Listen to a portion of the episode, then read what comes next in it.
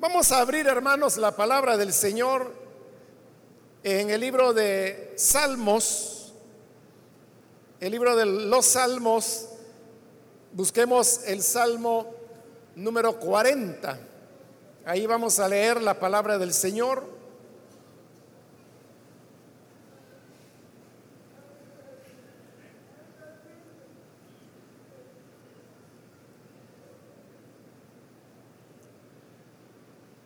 Dice la palabra de Dios en el Salmo 40, versículo 6 en adelante, sacrificio y ofrenda no te agrada.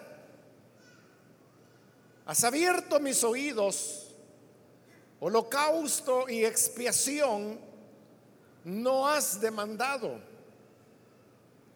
Entonces dije, he aquí vengo en el rollo del libro está escrito de mí, el hacer tu voluntad, Dios mío, me ha agradado y tu ley está en medio de mi corazón. Amén. Solamente eso leemos. Pueden tomar sus asientos, por favor.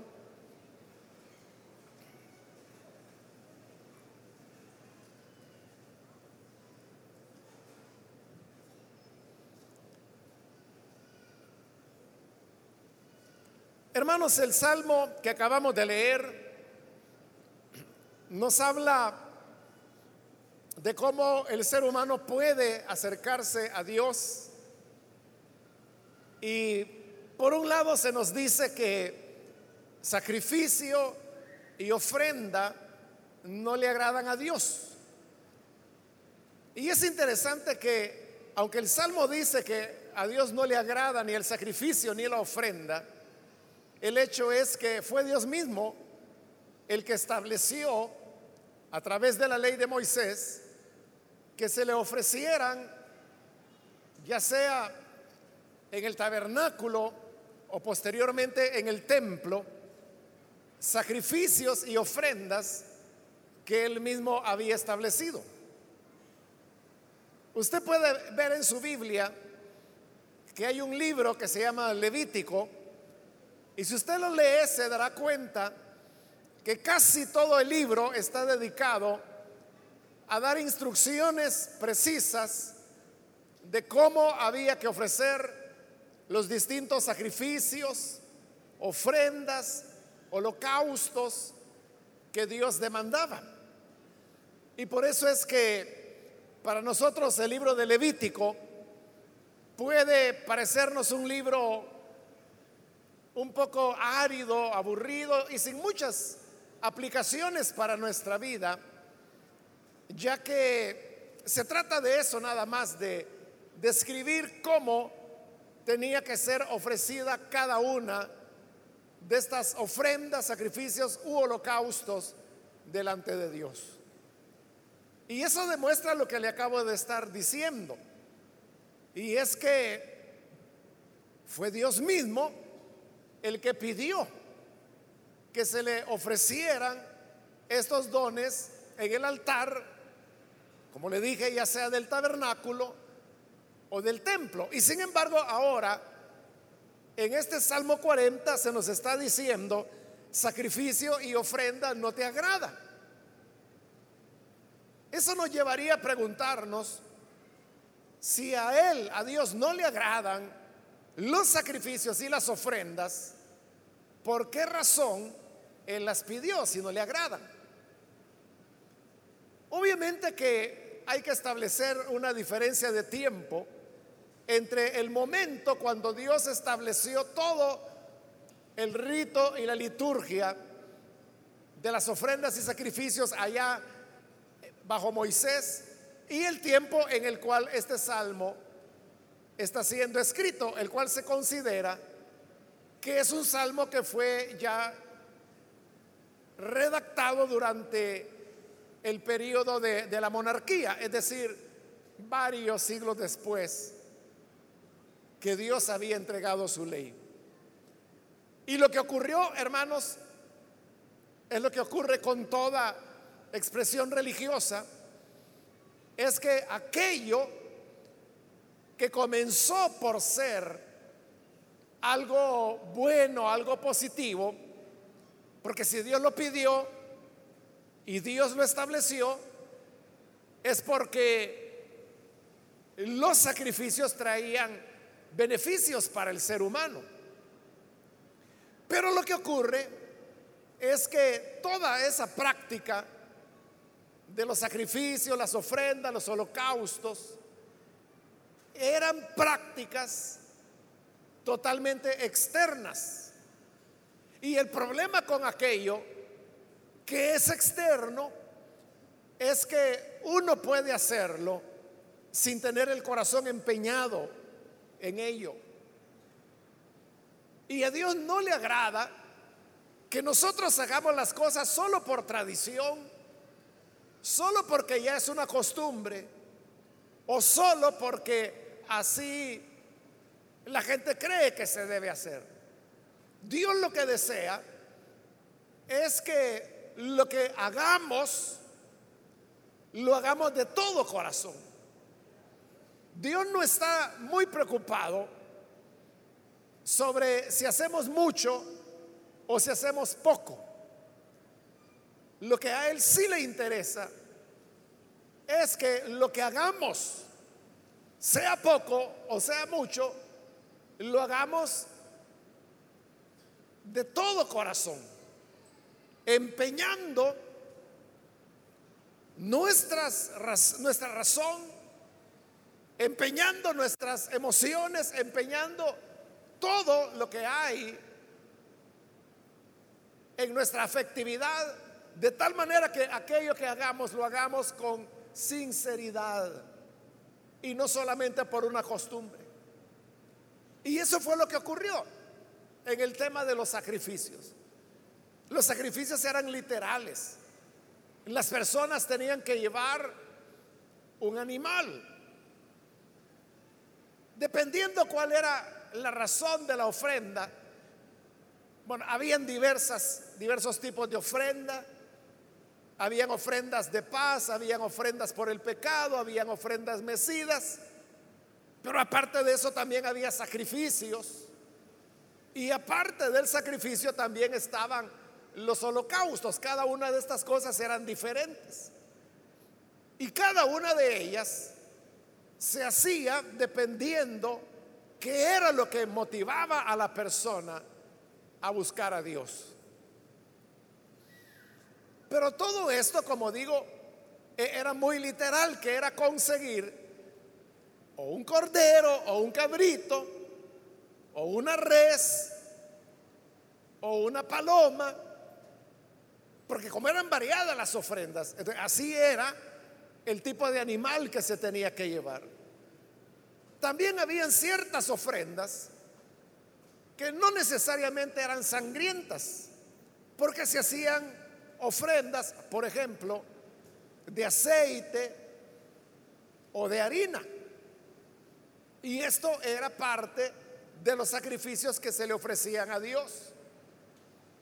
Pero una persona perfectamente podía llevar una libra de harina, por decir algo, o podía llevar un cabrito para ser sacrificado.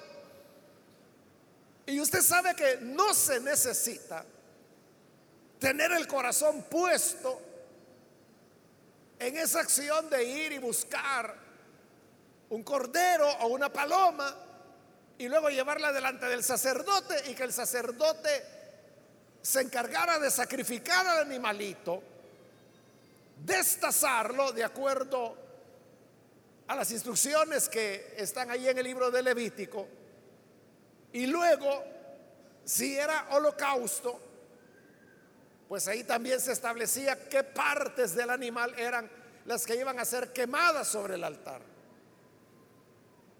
Porque un holocausto era donde no solamente se derramaba la sangre del animal, sino que su cuerpo también era quemado en el altar. En cambio, en el sacrificio solamente se utilizaba la sangre para cumplir el ritual de la expiación. Y la carne le quedaba a los sacerdotes para su alimentación. Pero para una u otra cosa, como le digo, uno no necesita tener el corazón puesto en ello. Porque uno puede hacer todo eso como una rutina. Si a nosotros nos tocara, hermanos, hacer algo así, yo le aseguro que en la primera ocasión que lo hiciéramos, estaríamos muy impresionados por el cordero, por ver la manera como el sacerdote lo degollaba, recogía la sangre en un depósito, cómo lo destazaba, hiciera holocausto, cómo lo quemaba sobre el altar. Nos hubiera impresionado mucho ver eso. La segunda vez, quizás todavía hubiéramos tenido impresión, ya para la tercera, la cuarta, la quinta. Y la cuestión es que estos sacrificios se podían repetir muchas veces. Cuando el rey Josafat, por ejemplo, restauró el templo que había estado bastante descuidado, él hizo como una nueva dedicación al Señor. Y dice la Biblia que solamente en ese día de la dedicación, el rey ofreció siete mil corderos para ser ofrecidos en sacrificio. Ahí está. Como le digo, nos hubiera impresionado ver cómo degollaban al primer cordero, tal vez el segundo, el tercero. Pero ya cuando iban por el 520 y cuando iban por el 1264 y cuando llegaron al 3028 y cuando llegaron al 4913 y cuando llegaron al 5892, y cuando llegaron al Cordero 6114, ya eso era, era una rutina. Fueron 7000 corderos. Bueno, y en esa época fueron pocos en relación a lo que, por ejemplo, Salomón ofreció. Salomón ofreció tantos miles de cabeza de ganado en sacrificio que ya no cabían en el altar. Y dice que los sacerdotes tuvieron que consagrar todo el atrio para colocar allí los miles de sacrificios que Salomón estaba ofreciendo. Eso llega a convertirse en una rutina. Y cuando algo se convierte en rutina, ya la persona, hermano, ya no lo hace con el corazón, ya no lo hace con entendimiento. Esto que ocurrió en Israel con el tema de los sacrificios, como le dije hace un momento, eso puede ocurrir con cualquier expresión religiosa que sea externa. Todo aquello que es una expresión religiosa externa puede llegar a convertirse en una rutina. Y por eso es que la religiosidad consiste precisamente en que las personas toda su relación con Dios la reducen a cuestiones externas, como por ejemplo el asistir a la iglesia, en el caso del evangélico. Para el evangélico, estoy hablando del evangélico medio tibio, ¿no? no aquel que sí está ardiendo en el fuego de Dios. Pero me refiero al evangélico que, que lo es más de forma que de realidad, más de costumbres que de corazón. Para el evangélico es muy importante, por ejemplo, la asistencia a la iglesia. Y para el medio cocinado, el domingo. Entonces, para ellos es una, una práctica de todos los domingos ya sea por la mañana o por la tarde, que la apartan para ir a la iglesia. Y ellos creen que al venir a la iglesia, lo que están haciendo es que le están cumpliendo a Dios. Aunque al salir del culto, vayan a hacer y deshacer lo que quieran. Porque es lo que le digo. Venir a la iglesia no se necesita tener el corazón para ello. Hay personas que vienen a la iglesia por costumbre, personas porque no tienen algo más que hacer, porque aquí están sus amistades, aquí están sus familiares, o porque le han dicho, mira, después del culto nos vamos a ir a comer por allá. Y por eso viene. No porque haya un verdadero anhelo por encontrarse con el Señor en la iglesia, no porque el corazón esté de por medio en esa práctica. Entonces, ¿qué ocurre? Que en la medida que esa práctica se repite y se repite y se repite, cada vez que se repite se va volviendo más y más vacía. Va perdiendo sentido. Usted sabe, hermanos, que en la Biblia una de las ordenanzas que el Señor Jesús dejó para sus discípulos es la Santa Cena, celebrar la cena del Señor. Si usted lee la Biblia se va a dar cuenta que los primeros cristianos celebraban la cena del Señor todos los domingos, todos los domingos. Ahora, nosotros no lo hacemos cada domingo, lo hacemos una vez al mes. Y si usted me pregunta, ¿Y, por qué no? ¿Por qué no se hace todas las semanas como lo hacían los primeros cristianos?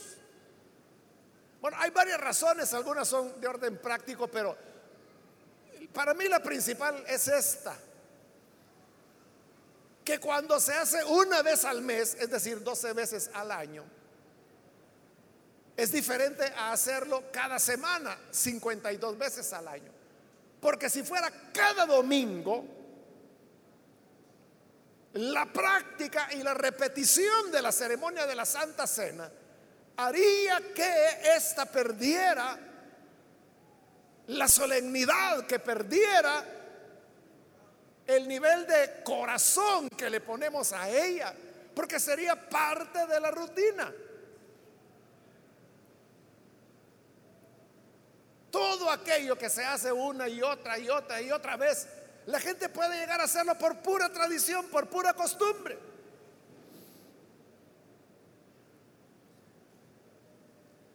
En otras oportunidades les he relatado, hermanos, cómo yo nací en un hogar católico, mis padres fueron católicos y desde niño pues nos colocaron en instituciones católicas a mis hermanos y, su servidor. Y yo recibí catecismo y pues cumplí con todos los procedimientos dentro del catolicismo romano. Dentro de eso me enseñaron a poder persinarme. Usted sabe que el católico lo hace. Y me enseñaron que cada vez que yo pasara frente a una iglesia católica tenía que persinarme. Entonces, cuando yo iba a estudiar, e iba en el bus, yo era un niño, obviamente, ¿no? Pero yo sabía dónde estaban las iglesias católicas. Y cada vez que pasaba frente a una, yo me persinaba porque era lo que me habían enseñado. Otras veces simplemente yo andaba caminando por ahí en algún lugar y pasaba frente a una iglesia, me persinaba también. Y yo le digo, de niño, yo lo hacía con conciencia. Que estaba pasando frente a una iglesia, entonces era como una forma de mostrar respeto, de mostrar reverencia a que uno iba frente a una iglesia. Pero el tiempo fue pasando. Y yo tendría mis 12 años, o a lo sumo 13, ya yo estaba estudiando en otra institución y ahora utilizaba otras rutas de buses. Y me llevaban por otros, otros calles del centro de San Salvador. Y en una ocasión yo recuerdo, hermanos, que yo venía solo en el bus y, y venía pensando a saber en qué. O sea, pero venía muy, muy concentrado en algo, no, no me acuerdo. Pero lo que sí me acuerdo es que al pasar frente a un gran edificio que había ahí, fue algo como muy instintivo, o sea, yo ni siquiera lo pensé. me persiné. Y el bus siguió caminando. Y como yo iba bien absorto en mi pensamiento, fue hasta un momento después que caí, en la cuenta y, bueno, y dije, ¿y por qué me persiné? Dije yo. Y como yo conocía, bueno, creo que conozco todavía muy bien el centro de San Salvador. Yo comencé a revisar si aquí no hay ninguna iglesia. ¿Por qué me persiné? Y entonces, ese gran edificio que había desencadenado en mí, esa reacción que era ya como subconsciente o inconsciente de persinarme, ¿sabe qué era? Era el edificio del Banco Central de Reserva, que no queda donde está ahora, no sobre la Juan Pablo II, sino que quedaba, o bueno, todavía está ahí el edificio. No recuerdo qué calle es esa, pero era en el centro de la ciudad. y si usted pasa por ahí va a ver que es un edificio grande, o sea, no había muchos edificios de esos así en San Salvador en esa época. Y no los hay ahora tampoco con esa arquitectura o ese diseño que tuvo el Banco Central de Reserva. Eso es lo que había pasado, que el bus pasó justo enfrente. Y como la, imagen, como digo, yo iba pensando a saber en qué. Pero la imagen de ver ese edificio, que no era muy común, hizo que yo me persinara. Entonces, a partir de ese momento, yo me sentí ridículo. Y yo dije, ¿qué va a pensar la gente que ve en el bus? Yo creo que nadie me vio. Pero yo dije, iba lleno el bus, pero yo dije, esta gente va a pensar que yo estoy loco, que me estoy persinando cuando paso frente a un banco. Entonces yo dije, no, esto no lo hago ya más. Y así fue. No volví a hacerlo más. Pero esa es una ilustración de lo que le estoy diciendo, que en la medida que se repite cualquier actividad, cualquier cuestión externa, se vuelve algo en lo cual ya no está nuestro corazón, ya no está nuestra mente, ya no lo hacemos con conciencia, sino que lo hacemos de una manera automática. Entonces uno de manera automática puede andar la Biblia bajo el brazo. Uno de manera automática puede aplaudir. Uno de manera automática puede cerrar los ojos cuando dicen vamos a orar. Uno incluso puede cantar las alabanzas y usted está cantando las alabanzas, pero está pensando en la playa del Cuco.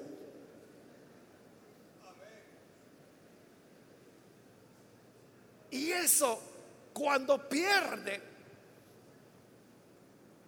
el corazón, ahí es cuando ya a Dios no le agrada. Y puede ser, hermano, lo más sublime Puede ser algo muy espiritual como la oración. Pero usted sabe que la oración también se puede volver una rutina. Cuando las personas oran, lo que hacen es fundamentalmente repetir lo mismo.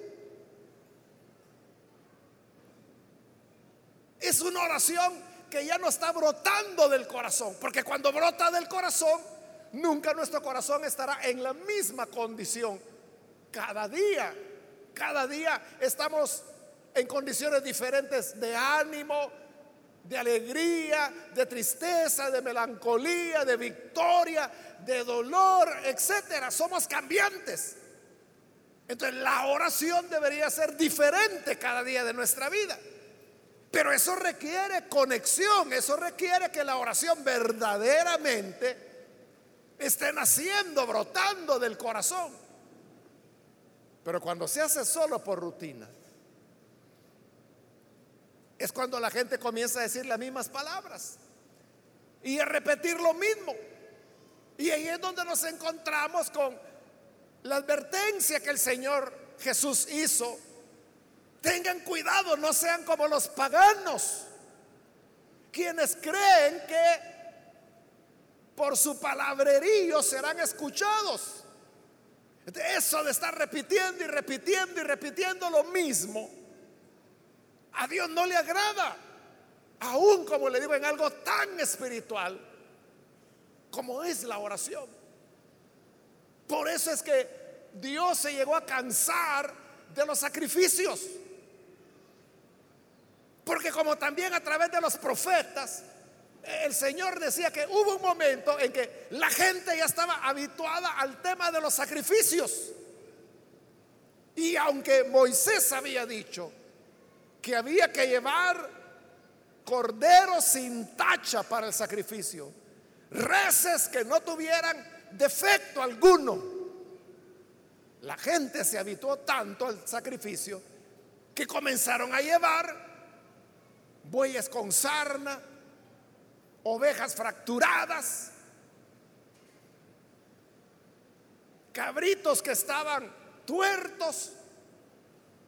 El Señor les dice a través del profeta, vayan delante de su príncipe y llévenle un cordero sarnoso a ver si le agrada a él. Y yo dice que soy el gran rey. ¿Cómo es que me traen lo peor del ganado? Porque era ya solo una práctica, era algo que ya no brotaba del corazón. Ya no era buscar lo mejor para Dios, sino que era lo inservible, lo sarnoso, lo quebrado. Igual ocurre con aquel que es verdad que cada domingo le ofrece un par de horas a Dios, pero ¿y el resto de la semana qué hace? De lo que le está dando a Dios realmente son las obras. Las obras, el bagazo, lo que le sobra. Y eso es lo que Dios rechaza. Y porque lo rechaza, el mismo Salmo dice en el versículo 8, el hacer tu voluntad, Dios mío, me ha agradado. Más importante que el sacrificio, que los holocaustos, que las ofrendas, más importante que cualquier expresión externa de religiosidad que podamos tener, es la obediencia, el obedecer a Dios. Bien claro lo dijo el Señor Jesús, que Él no quería sacrificios, sino que obediencia. Y eso es lo que nosotros tenemos que entender muy bien. Dios lo que quiere es nuestra obediencia a su palabra. E-, Él no quiere que seamos simplemente creyentes de rutina, creyentes de fórmula.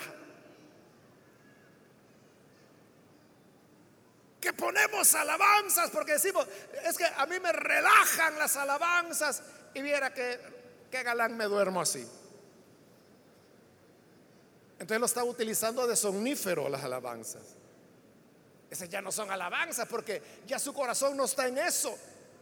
Tan apartado está su corazón de la alabanza que se duerme. Para eso la usa, para dormir. Eso es lo que Dios no quiere. Sino que Él dice, quiero la obediencia. Realmente lo que Dios aprecia en la vida de un creyente, de una creyente, es la obediencia, el obedecer a su palabra, el caminar dentro de lo que Él sabe es la expresión de nuestro amor. En el Evangelio de Juan, el Señor Jesús le dijo a sus discípulos, yo ya me voy pero voy a volver, les dijo. Y me voy a manifestar a ustedes, no al mundo, sino que a ustedes. Y ahí estaba Felipe. Y le dijo Felipe, Señor, ¿cómo es eso que te vas a manifestar a nosotros y no al mundo? ¿Cómo vas a hacer para que nosotros veamos tu manifestación, pero el mundo no? Y Jesús le dijo, es que mira, si alguno me ama, guardará mi palabra. Y el que guarde mi palabra, yo vendré a él y mi Padre vendrá a él y en él haremos morada. Pero note lo que Jesús dijo. Si alguno me ama, guardará mi palabra. Estamos hablando de hacer las cosas por amor. Por amor. Y él dijo, si alguno me ama, ¿Cuál es la expresión de ese amor? Guardar a mi palabra, es decir, obediencia, es lo que dice acá el Salmo. El hacer tu voluntad, Dios mío, me ha agradado. Dios lo que quiere es que nosotros andemos en rectitud de vida. Más que andar siendo muy religiosos en cuanto a cuestiones externas, porque usted sabe, hay gente que se preocupa mucho por lo externo. ¿Y por qué se peina así? ¿Y por qué se amarra así los zapatos? ¿Y por qué usa ese color de camisa? Y ahí está la gente, esa es la gente religiosa que está preocupada por lo externo. ¿Y por qué le dieron este color a, la iglesia? ¿Por qué no la pintaron de otro color? Es esa gente, hermanos, que solamente está preocupada por lo externo. Pero Dios lo que quiere es que nosotros andemos en obediencia. Que seamos obedientes, que guardemos su palabra, porque todo lo demás uno lo puede hacer. Eso es lo que ocurrió con los fariseos. ¿Se recuerda el fariseo que oraba? Y le decía, Dios, te doy gracias porque yo no soy ladrón, no soy adúltero, no soy mentiroso, entrego los diezmos de todo, ayuno dos veces por semana. Pero ¿qué dijo Dios? Este volvió a su casa igual. Dios no lo oyó. Es más, el Señor Jesús dijo, oraba consigo mismo. No le estaba orando a Dios, oraba consigo mismo porque él quería cumplir su rito de ir a orar al templo. En cambio, el otro, el pecador, el publicano, ese no tenía oraciones de rutina porque él no acostumbraba a orar. Pero ese día él estaba muy arrepentido de ser un sinvergüenza. Y fue delante del templo, no quiso entrar, se quedó a lo lejos porque no consideraba ser digno. Ni siquiera quería levantar la mirada porque creía que no era digno de ver el templo. De manera que con el rostro inclinado se golpeaba el pecho y decía, Dios mío, sé propicio a mí que soy un pecador. Esa fue toda la oración. Sé propicio a mí que soy pecador. Y dijo el Señor, este regresó salvado a su casa. El otro regresó igual, pero este regresó salvado. Porque lo que había era sinceridad. Y la sinceridad se expresa por medio de la obediencia a la palabra. Ahora, ¿cómo podemos hacer esa voluntad de Dios? El mismo versículo 8 lo dice. Tu ley está en medio de mi corazón. Jamás vamos a poder andar en obediencia a Dios si no tenemos la palabra de Dios. Y si la palabra de Dios no está en nuestro corazón, no la vamos a obedecer. Por eso es que allí dice, tu ley está en medio de mi corazón. No a un ladito, no en una esquinita del corazón, en medio del corazón. Es lo central. La palabra de Dios debe ser amada la palabra de Dios, si está en medio de nuestro corazón, es lo que nos va a controlar. Todo lo que hagamos en la vida será bajo el control de esa palabra, porque la palabra poseerá nuestro corazón. Es igual que el joven que se enamora y que le dice a la muchacha, mira, mi corazón está en tus manos. Pero ¿qué le quiere decir con eso?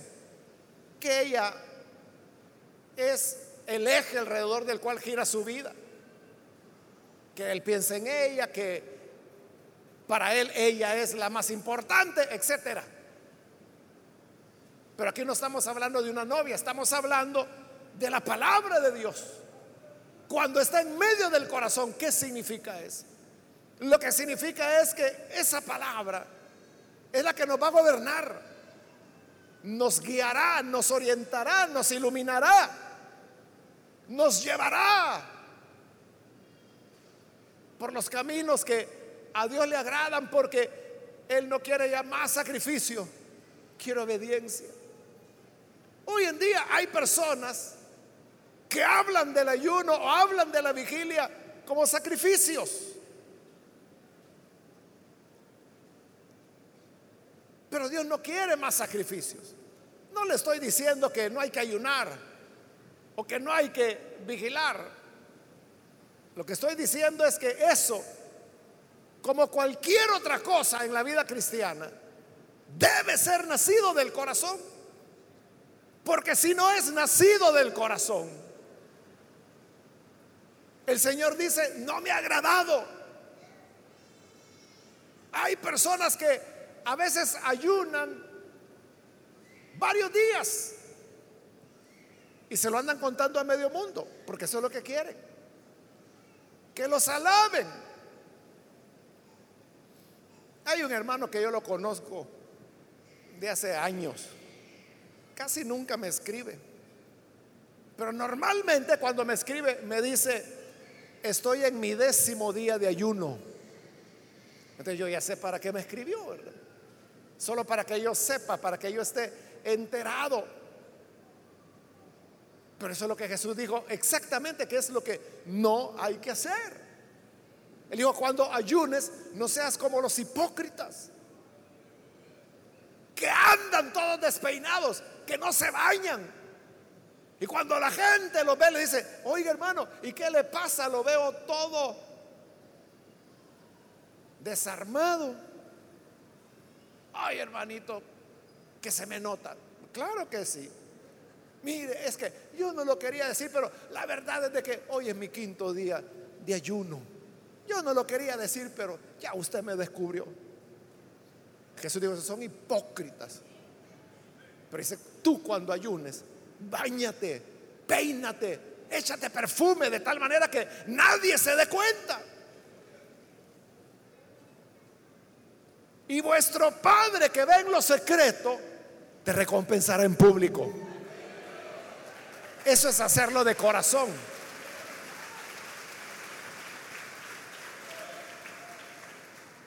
Y eso es lo que a Dios le agrada. Cuando andamos en obediencia a su palabra. Por eso es que este salmo dice, sacrificio y ofrenda no te agrada. Has abierto mis oídos, ya entendí, Señor. Ya entendí, ya oí que tú lo que no quieres es teatro, es shows, estar repitiendo lo mismo solo por una costumbre, por una tradición, aunque sea tradición evangélica.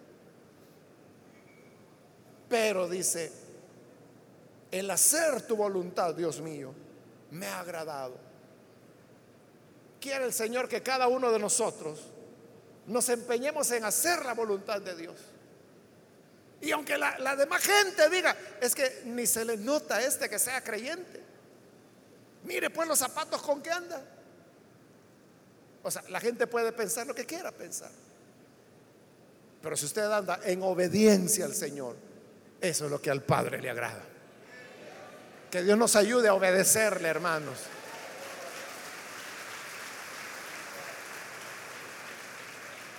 A obedecerle y a no engañarnos, pensando que porque andamos la Biblia de adorno como parte de la decoración, que por eso todo está bien, que no es en, en la mano ni bajo el brazo que debes andar la Biblia, es en medio del corazón, dice la Escritura, para obedecerla y vivir de acuerdo a ella.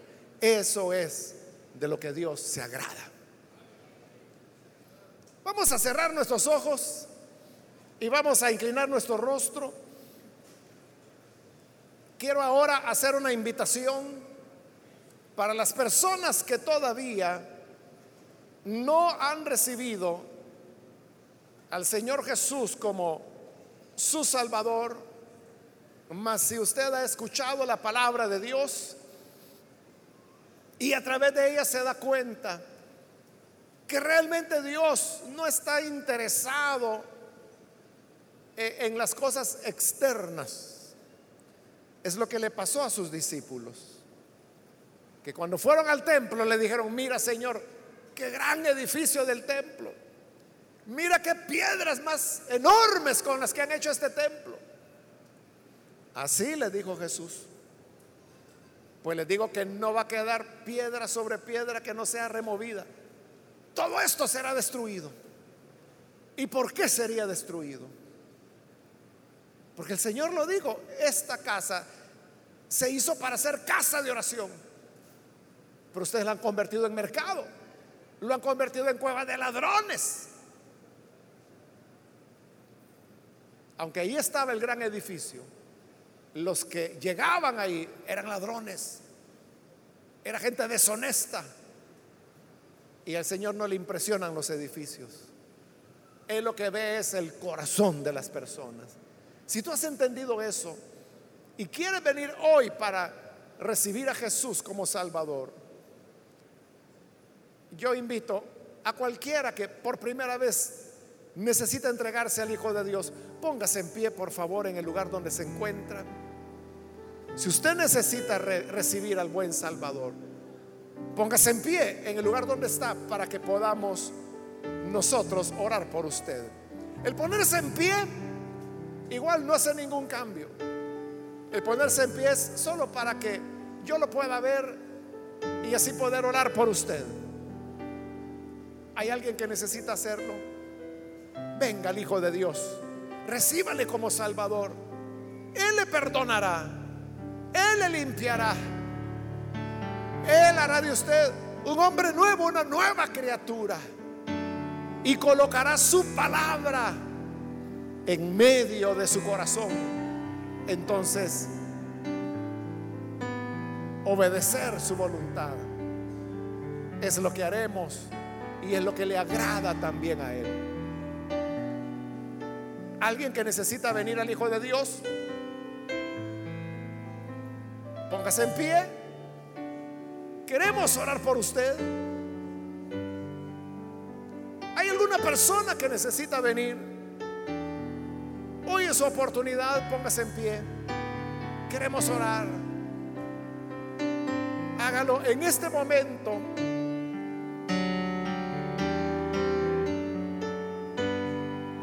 Pues esta es la parte más importante de este servicio.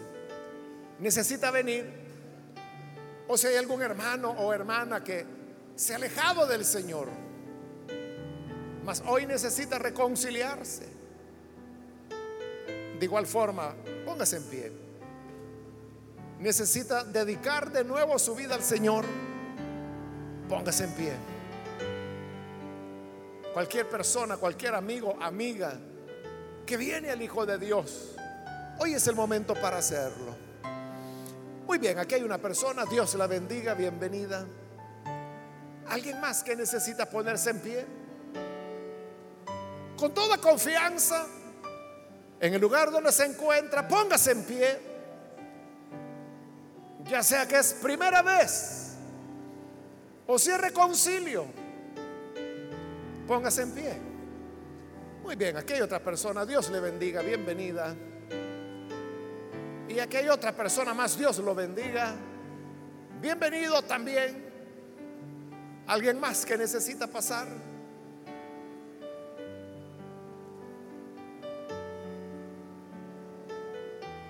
¿Hay alguna otra persona? Venga.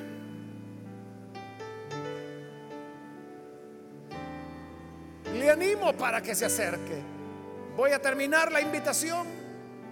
Pero si hubiese alguien más que necesita venir, venga el Hijo de Dios ahora, póngase en pie o reconcíliese y vamos a orar. Aproveche hoy que es la última invitación que he hecho. Muy bien, aquí hay un joven. Dios lo bendiga. Bienvenido también. ¿Alguien más? Estamos ya a punto de orar. A usted que nos ve por televisión, le invito para que se una con las personas que están aquí al frente y reciba también al Señor como Salvador. Padre, gracias te damos por cada persona que ha pasado aquí a este lugar, como también aquellos que a través de televisión, radio, internet, hoy están abriendo sus corazones para creer en ti. Te ruego, Dios, perdónales, lávales, porque tu palabra dice que tú no te agradas de ejercicios externos, de apariencias religiosas, de prácticas que se hacen solo por costumbre, sino que lo que deseas es obediencia. Y estas personas vienen a empeñar su obediencia contigo. Oh Dios, coloca tu palabra en medio de sus corazones. Y ayúdanos a todos, a tu iglesia, a poder vivir cada día de nuestra vida entregados a ti en rectitud. Quédate, Señor, con cada hijo tuyo, cada hija tuya, de manera que el hacer tu voluntad sea lo que nos agrade más que cualquier expresión externa. Por Jesucristo nuestro Señor. Lo pedimos y te damos las gracias. Amén. amén. Amén. Damos la bienvenida a estas personas que han recibido al Señor. Pueden pasar, por favor.